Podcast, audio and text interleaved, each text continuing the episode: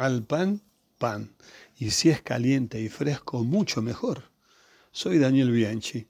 Llegamos al final de Lucas, que nos ha llevado con Jesús en el camino de Nazaret a su ascensión y culminará con Pablo en Roma, según tenemos en Hechos. Impedimentos y sufrimientos no faltaron, pero nada puede impedir su progreso, porque toda carne verá la salvación de Dios. En el 24, 44 al 49 de Lucas convergen los temas centrales del Evangelio que luego se dirigen y desarrollan en el segundo tomo de su obra. Este pasaje no tiene un mandamiento, sino más bien una declaración de lo que sucederá, otra versión de la llamada Gran Comisión. Parece un resumen de las enseñanzas de Jesús expuestas entre su resurrección, versículos 36 al 43, y su ascensión, 50 al 53. Gracias a Hechos 1.3 sabemos que pasaron 40 días entre ambos sucesos. Jesús resucitado es quien abre el entendimiento de aquellos discípulos y también de nosotros.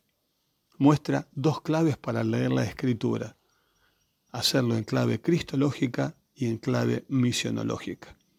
Observemos siete aspectos de la misión que él deja. Primero, todo tuvo que ver con el cumplimiento de las escrituras. Fue necesario, es un tema recurrente en Lucas.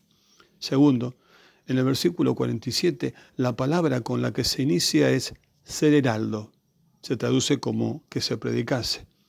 Lo que se destaca es que la voluntad, la persona y el propósito de Cristo son el objeto de la proclamación.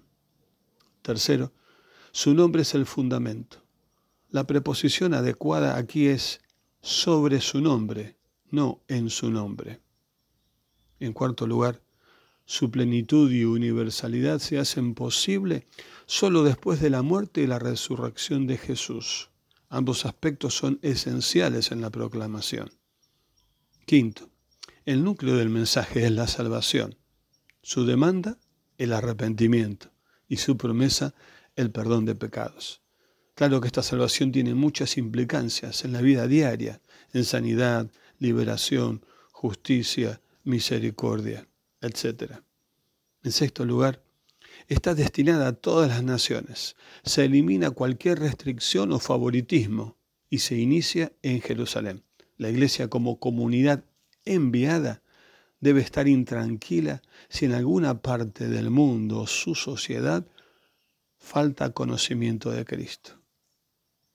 En séptimo y final, todo esto es posible mediante el poder del Espíritu Santo el don del Espíritu en cada creyente, sobre cada creyente, es una de las grandes bendiciones del nuevo pacto.